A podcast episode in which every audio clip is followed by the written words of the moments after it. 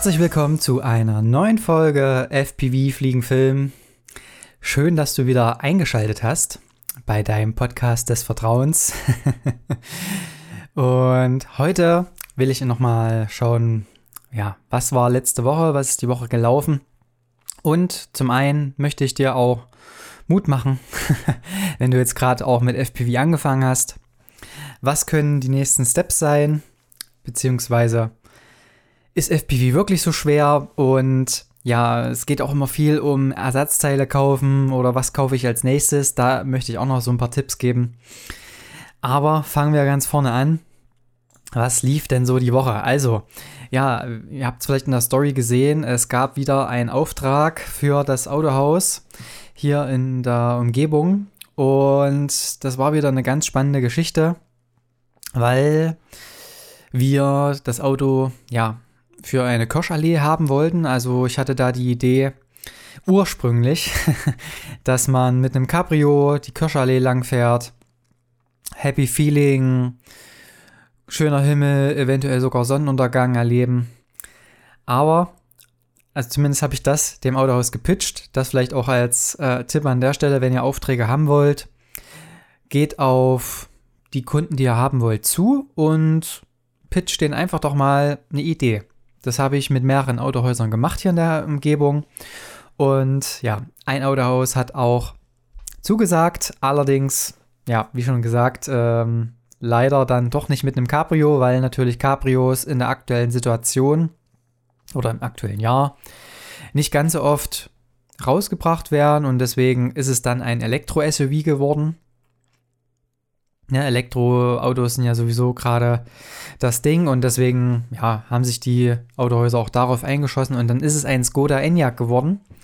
Ein neuer Elektro-SUV an der Stelle, keine Werbung, relativ wertfrei, ähm, schaut es euch gerne mal an. Und das kommt die Woche dann raus und das Besondere war dann eben, dass man eben diese Idee umstricken musste, beziehungsweise konnte man ja jetzt nicht mehr Cabrio Happy Freiheitsfeeling machen, sondern Elektro, neu, ein bisschen moderner. Das hat sich natürlich auch auf die Farben wieder gespiegelt. Und als ob es das Wetter auch gewusst hatte, war es natürlich dann auch bedeckt, was natürlich auch den ganzen ein gewisse, ja, ein gewisses, eine gewisse Atmosphäre wiedergibt äh, die dann eben ein bisschen anders aussieht. Ne? Ihr werdet es dann im Laufe der nächsten Zeit sehen auf Instagram oder auf dem äh, Account des Autohauses. Das werde ich dann auch verlinken, wie das ganze Video dann aussieht. Und was natürlich auch spannend war, und da geht es gleich auch weiter in Richtung FPV, ist einfach. Ich habe mir eine FPV-Drohne aufgebaut, beziehungsweise hatte ich ja schon eine, die jetzt hier immer so rumstand, für mich als Backup immer auch diente. Äh, alles schön und gut. Aber in dem Fall hatte ich das ja wieder mit dem WLAN zusammen gemacht und wir hatten ja sowieso zwei Drohnen und deswegen bin ich irgendwie wieder auf den Trichter mit den LEDs gekommen und insbesondere mit den COP-LEDs, so COB, Chip on, on, on, Chip on irgendwas, dass der, warte mal, jetzt muss ich kurz gucken. also Chip on Board, genau, Chip on Board heißt es.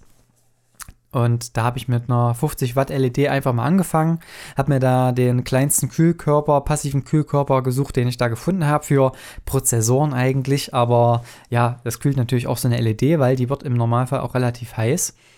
Und da haben wir damit halt mal rumprobiert. Und am Ende habe ich wieder gemerkt, es ist eigentlich gar nicht schwer.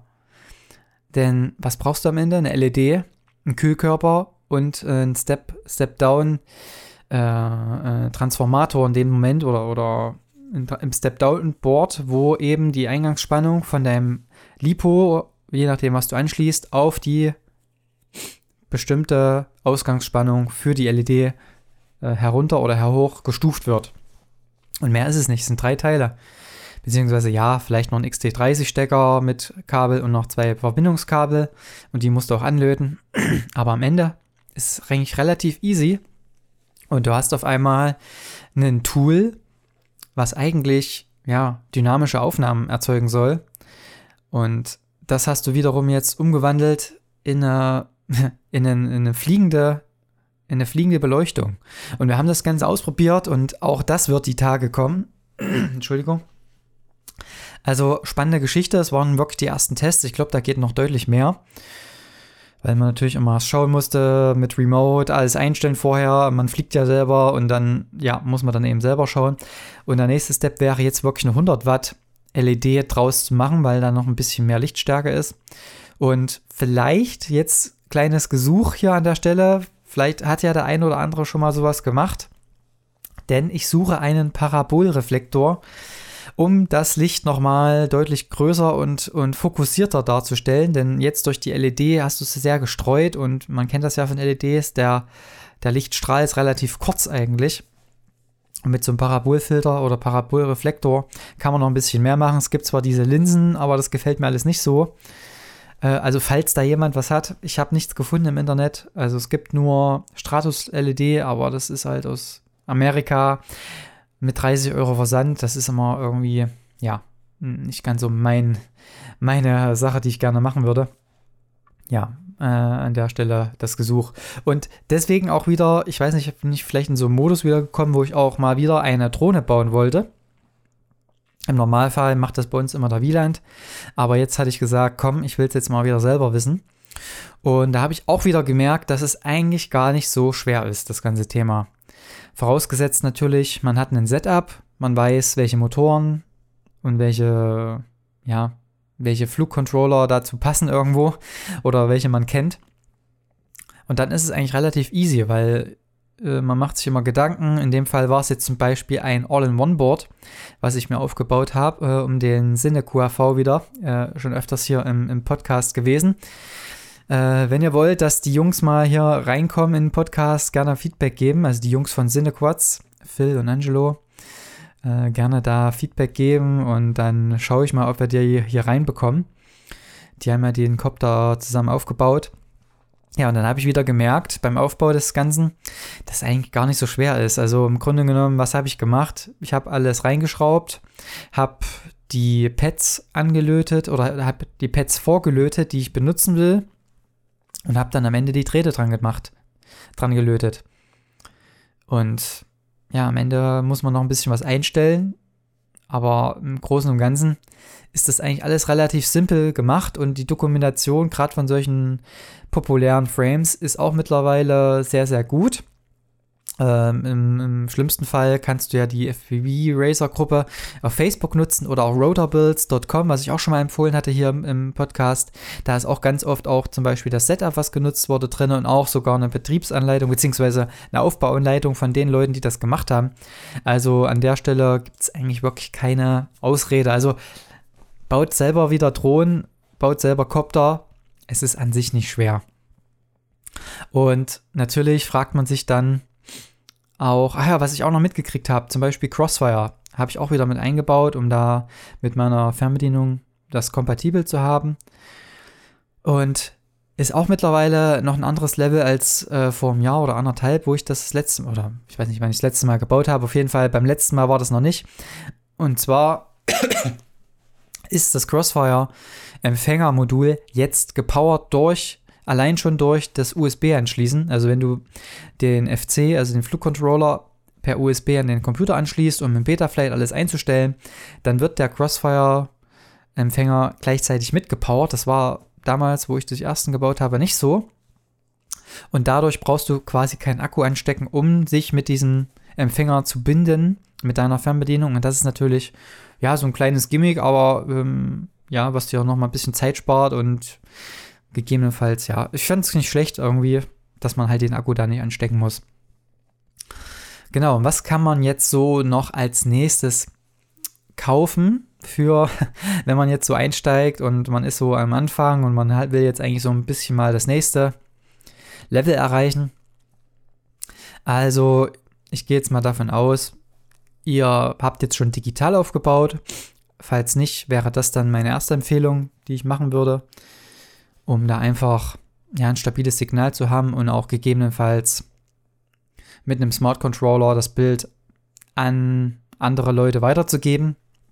Aber was ganz wichtig ist natürlich, auch um, auch um Aufträge zu fliegen, ist ein gutes Ladegerät. Und da empfehle ich dir einen Moment, ich gucke noch mal ganz kurz drauf.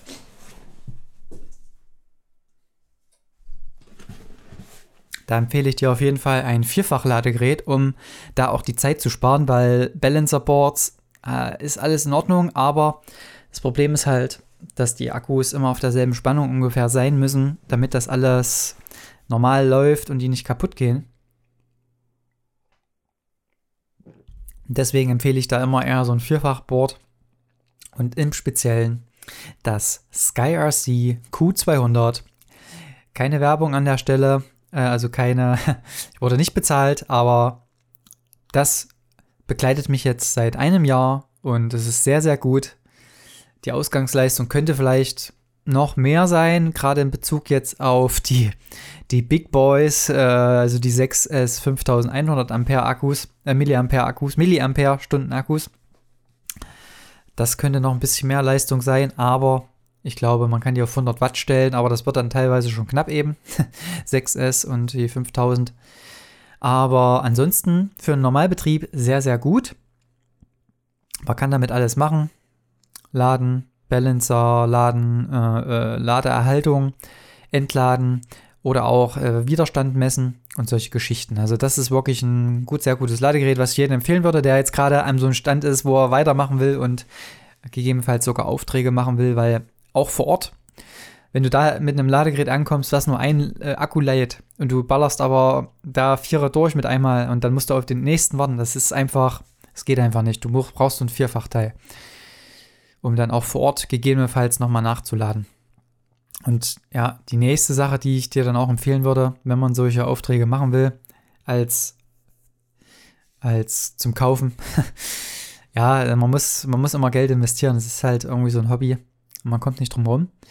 Ähm, was ich da empfehlen würde, wäre wirklich eine Backup-Drohne. Also wirklich relativ identische. Man muss sagen, bei mir, ich habe keine 1 zu 1 identische Drohne. Es sind immer irgendwie kleine Unterschiede, wenn es andere Motoren sind oder ein anderer FC. Ähm, aber ja, trotzdem so grundsätzlich würde ich das empfehlen. Und was auch sich lohnt, ist auf jeden Fall in gute Akkus zu investieren. Also es gibt ja gerade auf Amazon so ein paar Billighersteller. Das geht ganz gut für den Anfang. Aber wenn du dann wirklich auch die dauerhaft einsetzt oder auch öfters einsetzt, dann merkt man schon den Unterschied, den qualitativen Unterschied zwischen einem Billig-Akku von Amazon oder einem Airline-Akku von derselben Milliampere-Stunden-Anzahl. Also das lohnt sich schon, den Aufpreis da zu bezahlen. Und ja, das ist einfach so, eine, so ein Thema, wo ich auch sage, investiert das. Und dann natürlich, ja, gute Propeller, das setze ich eigentlich voraus. Die kosten ja eigentlich auch nicht so viel, das sollte eigentlich jeder haben. Äh, da könnt ihr ja gerne die üblichen Verdächtigen äh, euch anschauen, also Essex, solche Geschichten. Und ja, und das sind eigentlich so die Sachen, die ich wirklich als erstes dann auch upgraden würde. Wenn ich digital fliege, würde ich gegebenenfalls noch mit in Patch-Antennen für die Brille investieren, um dann auch noch besseren Empfang zu haben. Und das sind halt so Sachen, ne? Also das sind die Punkte, genau. äh, an der Stelle würde ich es dann dabei auch belassen. Äh, quick and Dirty hier heute mal so ein bisschen. Ähm, in der nächsten Folge habe ich vielleicht wieder einen Interviewgast. Mal schauen, ob das klappt. In der Stelle würde ich sagen, euch einen guten Flug. Und wenn ihr Fragen habt, gerne auf Instagram stellen. Äh, und wenn euch der Podcast gefallen hat, natürlich wieder teilen. Und an alle Apple-User, gebt mir bitte eine Bewertung. Wenn euch der, der Podcast gefallen hat, natürlich bitte eine 5-Sterne-Bewertung auf Apple Podcasts. Das wäre sehr, sehr, sehr, sehr, sehr, sehr schön. Und ansonsten, wie gesagt, guten Flug und euch noch eine schöne Zeit. Tschüss.